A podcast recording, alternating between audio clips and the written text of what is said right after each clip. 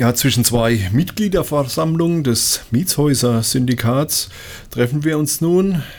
Ja, im Mai war bundesweites Treffen in Mannheim. Da hat es mit unserem Termin leider noch nicht geklappt. Ja, aber jetzt am 15. September steht das nächste bundesweite Treffen in Freiburg an. Ja, Günter Bergmann, zunächst mal die Frage, was kann ein Mitglied vom Mietshäuser-Syndikat erwarten? Ja, ein Mitglied im Mietshäuser-Syndikat kann man zunächst mal einfach werden, indem man ein Hausprojekt dort gründet. Dann ist dieses ganze Haus, äh, beziehungsweise der Hausverein, also alle Bewohner des Hauses sind dann ein Mitglied in diesem, also ein Mitglied. Aber genauso gut kann man Mitglied werden, einfach durch äh, Aufnahmeantrag, Zahlung von 250 Euro dann ist man Mitglied im Syndikat und kann auch sofort dann über die Geschicke des Syndikats mitentscheiden. Und das ist eigentlich das Spannende daran, dass äh, über 130 Projekte mit, glaube ich, mittlerweile so circa müssen so um die 2000 Bewohner sein, Bewohnerinnen sein und äh, Einzelpersonen zusammen dann eben hier bundesweit sich treffen.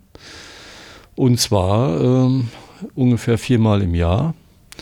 Erwarten kann man dann als Mitglied, dass man eben, also wenn man in einem Hausprojekt wohnt, die ganze Beratung und so weiter bekommt, das Wissen, das Know-how, den Know-how-Transfer, was eben schon äh, 20 Jahre jetzt sozusagen im Syndikat entwickelt worden ist. Ne? Das geht immer weiter, ist also kein, ähm, also die, die Fragen, die tauchen auch immer neu auf und werden immer weiterentwickelt. Die Projekte verändern sich auch. Es gibt mittlerweile zum Beispiel viel mehr Neubauprojekte, die ganz andere Fragen aufwerfen.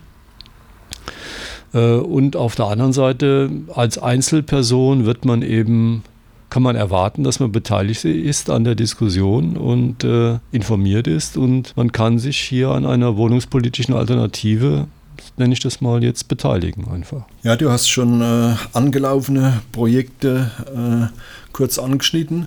Äh, was kannst du Näheres zu den bisher angelaufenen Projekten sagen? Ich kann vielleicht kurz mal aufzählen, was es im Rhein-Neckar-Delta alles so an bereits bestehenden Projekten gibt. Das sind ja vielleicht bekannt hier in Mannheim, die drei auf dem Törli-Gelände, das ist 13 Hektar, SBK und eben Umbau zum Quadrat. Wir sind hier zusammen 110 Leute ungefähr, die in drei äh, unterschiedlichen GmbHs in drei autonomen Projekten hier wohnen. Projekte sind auch alle etwas unterschiedlich, aber funktionieren alle nach dem Prinzip des Mietshäuser-Syndikats oder nach dem Finanzierungsmodell des Mietshäuser-Syndikats.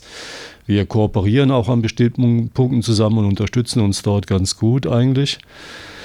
Ähm, dann gibt es eben in Heidelberg die Hagebutze. Das sind 60 äh, Leute, die in einem äh, Sanierungsgebäude äh, dort wohnen und auch, glaube ich, sogar sensationelle Mieten erreicht haben von äh, 6 Euro Kaltmiete. Ähm, in Weinheim gibt es schon seit acht Jahren, das ist acht Jahre, glaube ich, hier das älteste Projekt in der Region. Das ist das Templerhaus. Das ist so ein äh, ja, mehrere Jahrhunderte Jahre altes Gemäuer irgendwie. Ähm, jetzt habe ich eins, zwei, drei. Dann gibt es eben jetzt neu aufgenommen OBG.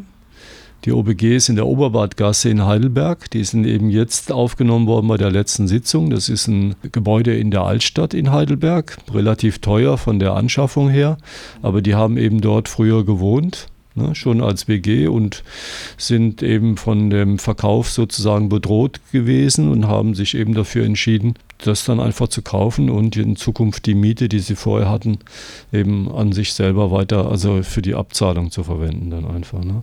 Und das nächste Projekt, was eben auch jetzt bei dem Mietshäuser-Syndikatsprojekt aufgenommen worden ist, was also schon aufgenommen worden ist, aber was eben noch im Bau ist, ist das, äh, oder in der Planung ist sogar noch, ist das Collegium Academicum in Heidelberg. Das ist jetzt wieder ein ganz anderes Projekt. Es gibt also eine sehr große Vielfalt zwischen den Projekten, eine Unterschiedlichkeit. Das ist ein Projekt äh, in Holzbauweise. Von, Im Rahmen der IBA wird es gebaut in Heidelberg.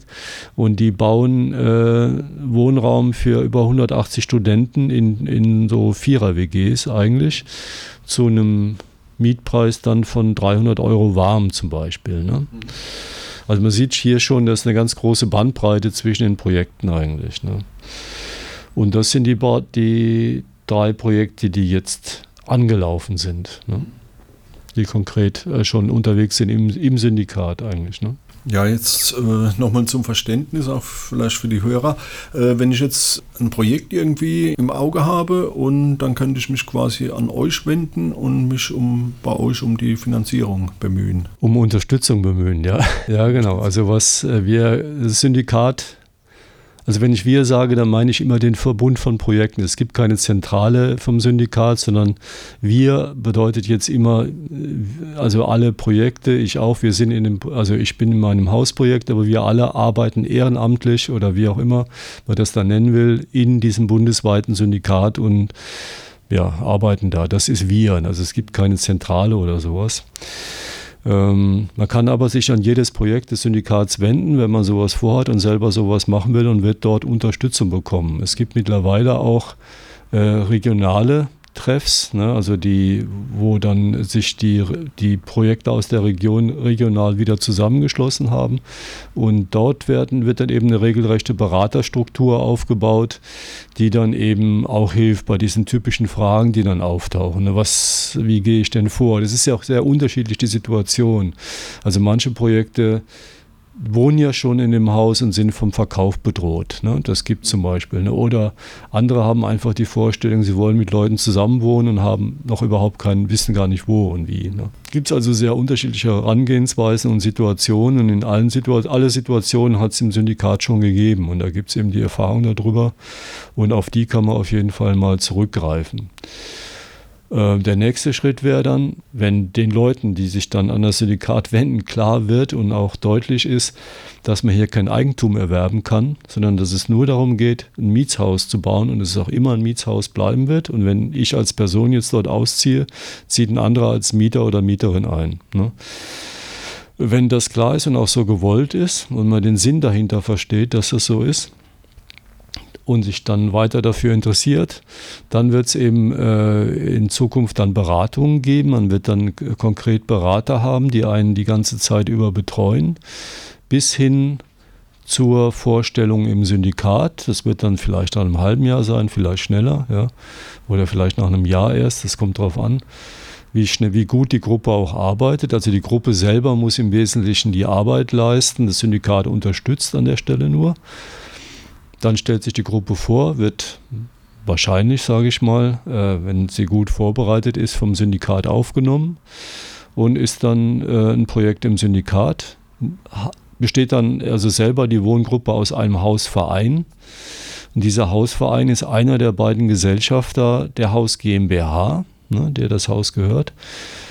Das ist also einmal der Hausverein und der zweite ist, der zweite Gesellschafter ist das bundesweite Mietshäuser-Syndikat. Ne? Und diese Beteiligung des bundesweiten Mietshäuser-Syndikats hat einfach nur die Funktion, dass wenn in 30 Jahren, sagen wir mal, die Leute, Menschen verändern sich ja, ne? und äh, wenn jetzt in 30 Jahren die Leute auf die Idee kommen, wir wollen unser Häuschen aber verkaufen und wollen uns, was weiß ich, ein schönes Leben damit machen oder so, dann würde das Syndikat eben sagen Nein ne? und das verhindern einfach. Ne? Und dass diese Doppelung dieses, also rein eigentlich dieses ganz kapitalistischen äh, GmbH-Modells, aber mit dieser Aufteilung in die zwei Gesellschafter, führt eben dazu, wirklich zu der Neutralisierung des Kapitals. Ne?